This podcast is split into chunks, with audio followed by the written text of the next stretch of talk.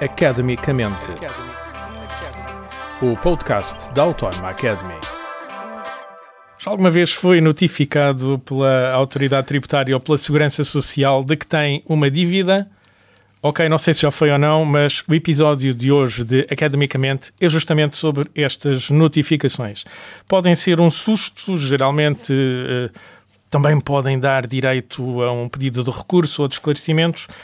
Para nos esclarecer justamente sobre o que é que devemos fazer quando isto nos acontece, convidamos André Batoca, é uh, advogado e também uh, professor na pós-graduação em Direito Fiscal e Empresarial da Autónoma Academy.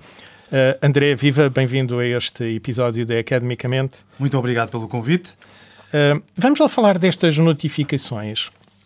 Um empresário ou um contribuinte em nome individual está sossegado na sua vida e tem várias maneiras de receber uma notificação a dizer: olha, você deve determinada quantia à autoridade tributária, por exemplo. Eh, para sossegar uh, todos os nossos interlocutores, há um ponto essencial que está estabelecido na lei, e aqui a base legal uh, será sempre o Código de Procedimento e Processo Tributário. O contribuinte, o empresário, é imperativo, tem que ser notificado. Notificado.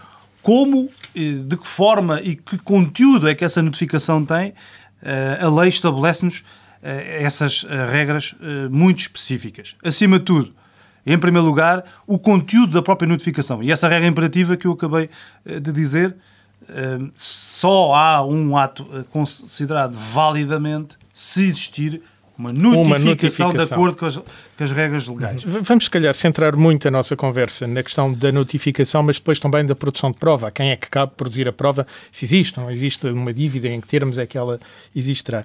Vamos primeiro à, à tal notificação.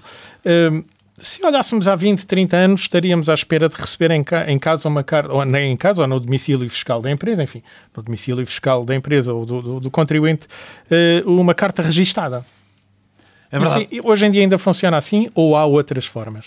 Ainda, ainda, ainda funciona assim. A lei ainda estabelece que as notificações são efetuadas obrigatoriamente por carta registada com viso de recepção quando tem eh, por objeto atos ou decisões que sejam suscetíveis de alterar a situação tributária dos contribuintes ou, por exemplo, para os convocar para algum ato ou uh, para diligências. Também uh, estamos num, num, âmbito em que essa forma de notificação pode passar por uma, uma simples eh, carta registada. Fora daqueles atos que eu acabei de descrever, uh, quando estão em causa, por exemplo, liquidações de tributos que resultem da declaração de contribuintes ou de correções à matéria coletável, e que uh, seja dada a oportunidade ao contribuinte para se pronunciar, Portanto, pode tudo, haver uma simples carta registada. Uma correção ou uma dívida resultante do IRS, do IRC, do, uh, de uma entrega de IVA. Que resulta uhum. de declarações feitas por parte do, do, dos contribuintes, a lei estabelece que pode ser feita através eh, de simples carta registada. Quando são liquidações eh, periódicas, de impostos periódicos, são feitos. Como o IVA das empresas. Exatamente. Pode ser eh, notificado por simples via postal. Entrega na sua, na sua caixa postal. Então quer dizer que o, só o facto de ter a morada correta eh, registada eh, junto da. Da, da da autoridade tributária e da segurança social é uma responsabilidade do próprio contribuinte. Acima de tudo, e é um ponto também, ainda bem que toca nesse, ainda bem que toca nesse, nesse tema, porque é essencial. Nós temos uma percepção como cidadãos, muitas vezes mudamos a nossa morada, estamos numa cidade, mudamos de morada, não atualizamos. O ónus está sempre do lado do contribuinte. Eu, contribuinte, tenho o ónus de ter o meu cartão de cidadão que corresponda ao meu domicílio fiscal e que tenha as moradas atualizadas no meu portal das finanças. E o mesmo para uma empresa, então? E o mesmo para uma empresa que tem que ter a sua sede sempre uh, associada e correspondendo àquilo que uh, se verifica na atualidade. Se uma empresa, por exemplo, por vezes acontece em termos práticos, e vê-se até casos que são decididos pela jurisprudência, em que uma empresa tem uma sede, uma sede que está uh, estatutariamente está definida do ponto de vista comercial, e depois indica outra morada, um armazém, por exemplo, para receber notificações. E vem tentar uh, desculpar-se a dizer que não recebe porque naquela morada não, está, uh, não está a receber, ou pelo menos não chega na morada oficial. O ONS aqui está do lado da empresa, a empresa é que tem esse dever de atualizar, sob pena de estar a cometer uma fraude à lei e, naturalmente, incorrer aqui no risco de ser considerado notificado, de acordo com as regras que a lei estabelece, uhum. e, e, poder uh, sofrer as consequências dos atos praticados pela autoridade tributária. Uh, uh, mas atualmente temos outras formas de notificação. Queria que me esclarecesse se é necessário estar só atento a estas e, e, e esperar que também chegue a tal carta registada. Uh, há notificações eletrónicas para e-mail, mas também nos próprios portais, tanto da Autoridade Tributária como no portal da, uh, da Segurança Social. Uma dívida que fique registada, eu posso me considerar informado porque a Segurança Social no seu portal declara que eu devo X ou Y? Ora bem, na vertente da Segurança Social nós temos um portal que é o Segurança Social Direta em que o, o, o, contribuinte aqui está, na vertente da Segurança Social, está associado e tem uma morada onde recebe nesse portal e é considerado notificado através desse portal e pode praticar os atos que são necessários em resposta àquilo que a Segurança Social, ou apresentar pedidos, como aconteceu durante o período do Covid, em que uma grande exigência foi feita e tudo foi feito de modo desmaterializado, uhum. aí sentiu-se verdadeiramente a importância de ter plataformas, a Segurança Social direta, o portal das finanças, onde as pessoas conseguem, as pessoas, as empresas, conseguem promover os atos, receber as notificações através desses portais. Também eh, temos um mecanismo que é eh, a notificação através da via CTT que é uh, uma transmissão eletrónica de notificações que é utilizada pela autoridade tributária e onde a pessoa é considerada notificada de acordo com essas regras que também estão estabelecidas na lei, através da transmissão eletrónica de dados, em que tem um, esse portal, a nossa caixa de correio uhum. postal eletrónica, que tem uma morada única digital para efeitos de notificação uh, através uh, desse portal que tem o mesmo, o mesmo, o mesmo valor. valor. de o envio de uma carta registada ou uma via então, postal. Então, nesse portal eu também devo ter o, o meu e-mail correto, aquele onde recebo o meu correio uma vez Natur que... Naturalmente, porque, e volto a frisar, o ONS aqui está do lado do contribuinte que tem que ter uh, atualizados os dados nesse portal e se não receber, por exemplo, na via CTT, tem até mecanismos em que associa o e-mail e pode associar o número de telefone em que, quando eh, é notificado eletronicamente, recebe uma SMS uhum. para consultar uh, esse portal. Então, por dentro, qualquer contribuinte uh, atualizar também as suas moradas eletrónicas junto destes portais, seja o da Segurança Social, seja é uma o da Autoridade Tributária. É uma recomendação de segurança jurídica uhum. e, acima de tudo, de defesa dos Porque próprios contribuintes. Pode considerar-se notificado. Exatamente. Mesmo pode que não tenha em, lido o e-mail. Pode estar em casa e, e considerar-se notificado. Porquê? Porque a lei também uh, estabelece, no artigo 39 do Código de Procedimento de Processo Tributário, presunções legais uh, para calcular o recebimento e definir quando é que a pessoa pode ser considerada notificada. notificada, seja através do correio, seja eh, através eh, da, uh, de um portal uh, eletrónico. Se a pessoa não consultar, nada fizer, sujeita-se na vertente postal um prazo que está estabelecido. Se não levantar a carta, será, por exemplo, a notificação vai ser presumida no terceiro dia posterior ao do registro. Se não fizer uh, no, portal, uh, é, é, é, antes de mais, considerado notificado uh, cinco dias após a apresentação da mesma. Muito importante, quando estamos associados a estes portais, mais do que verificar, é ter os mecanismos de, de, de controlo. Porque lá está, uma pessoa pode ter um evento, pode estar ter um acidente, pode estar hospitalizado e não receber. Se, se, em situações limite, pode fazer prova que estava impedido de receber.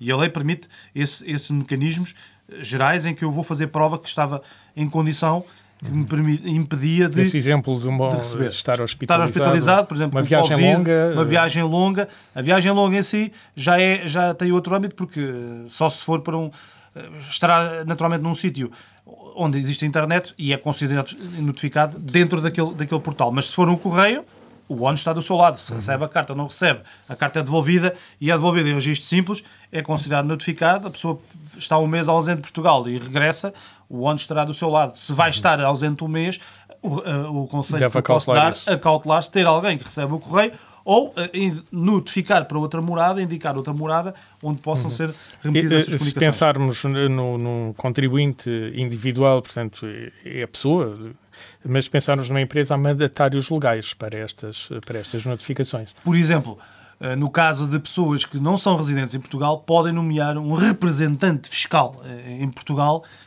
que será a pessoa que vai receber as notificações numa determinada morada. Presumo que isto, por exemplo, um imigrante seja útil ter nomeado então um- Exatamente. É o, um caso, é o representante, caso um mais mandatário. típico. É o caso mais típico, seja através de um um representante fiscal, seja através da emissão de poderes de, de representação ao mandatário para receber as suas notificações, ou no caso das empresas, por exemplo, há muitas empresas que são constituídas e, e alteram suas sedes até eh, para escritórios de advogados ou outros, âmbitos, para garantir precisamente eh, essas eh, notificações. A gestão da empresa está eh, associada eh, naturalmente aos administradores ou, aos, aos sócios ou gerentes dessas empresas, eh, mas as notificações, por uma questão de controle, são feitas por intermédio desses representantes. Uh, André, uh, dissemos que íamos dividir aqui a nossa conversa em duas partes, esta sobre as notificações.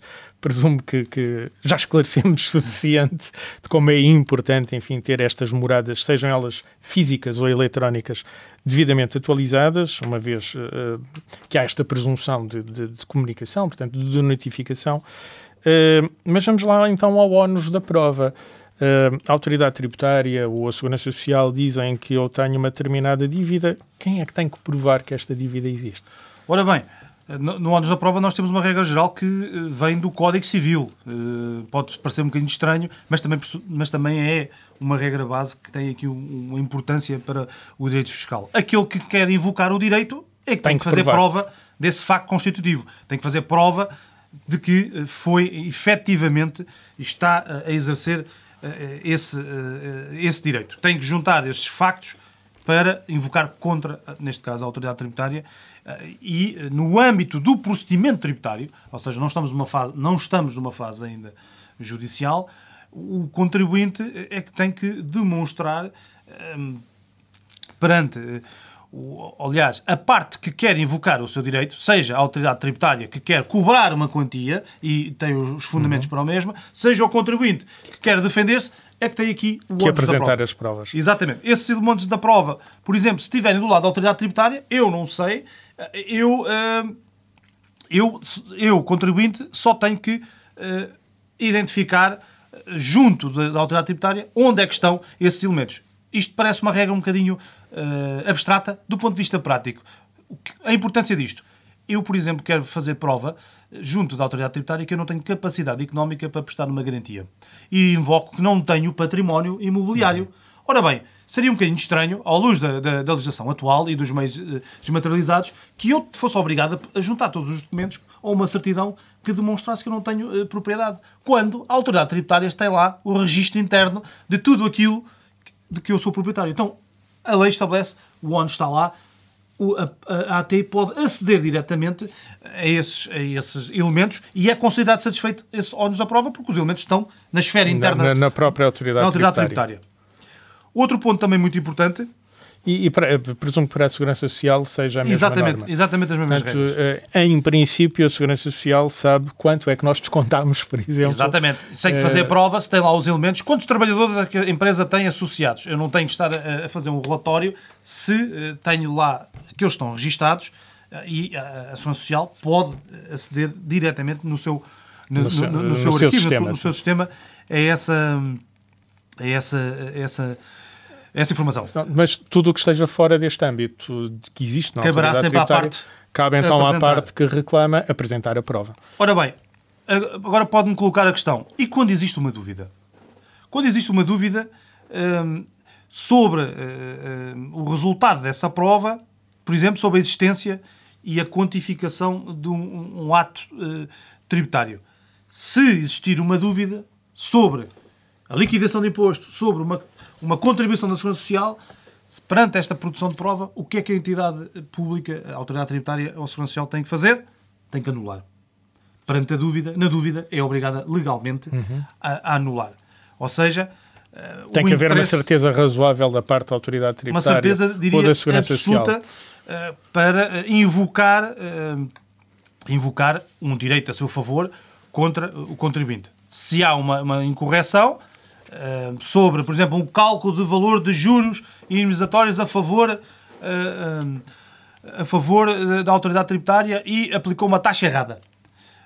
o contribuinte vem invocar essa informação, tem que a autoridade tributária, por exemplo, anular.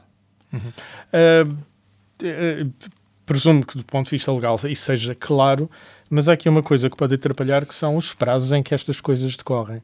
Uh, por norma, os prazos são razoavelmente apertados quando a autoridade, a autoridade tributária ou a Segurança Social dizem o senhor contribuinte A, B ou C tem uma dívida, há prazos curtos para proceder ao pagamento ou pagar e reclamar ou reclamar sem pagar? Ora bem, eh, temos de distinguir aqui. Prazos para pagamento, por exemplo, em regra, tem, tem um prazo que está estabelecido, eu diria em regra, são uhum. 30 dias corridos uh, para pagar, quando, quando é notificado uma liquidação. Mas a liquidação propriamente traz um prazo de pagamento.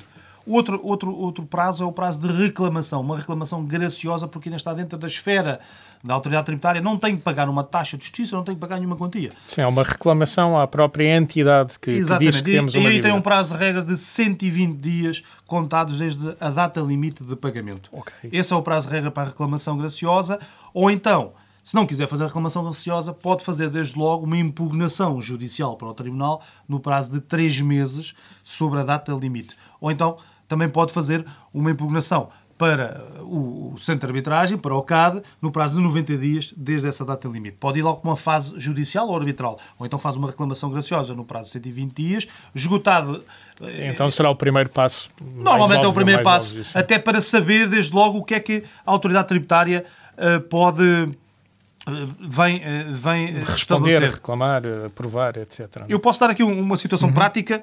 Eh, por exemplo, se um, um contribuinte entrega um novo modelo da ES, ou seja, se entrega um novo modelo, modelo 10 de IRS. Exatamente. Sim. Se vem, vem apresentar esse, esse modelo, se isso implica uh, que a presunção de veracidade das declarações estabelecida e, e, qual é que é esse benefício que vai eh, acontecer perante essa presunção. Eu apresento um novo, um novo modelo, uh, seja de que tipo de imposto.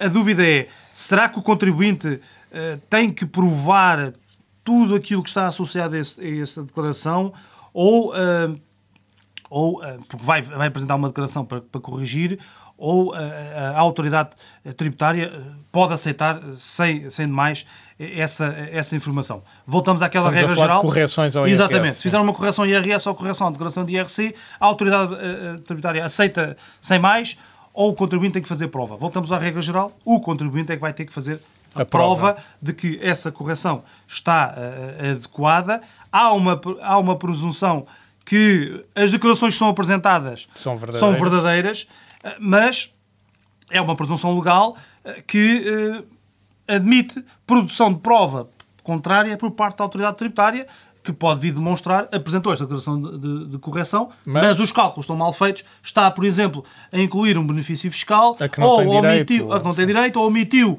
um, um negócio imobiliário, ou fez um, um mais-valias na sequência do negócio e imobiliário. E com tal o valor real é X e não Y.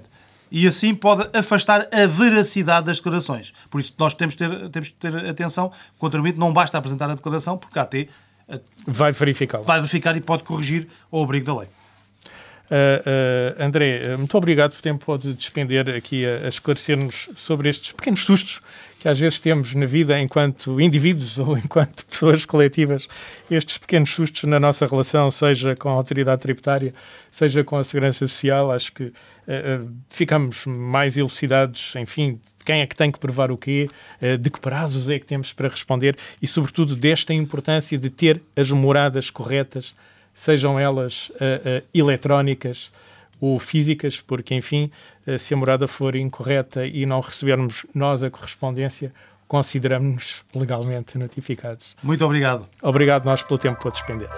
Academicamente.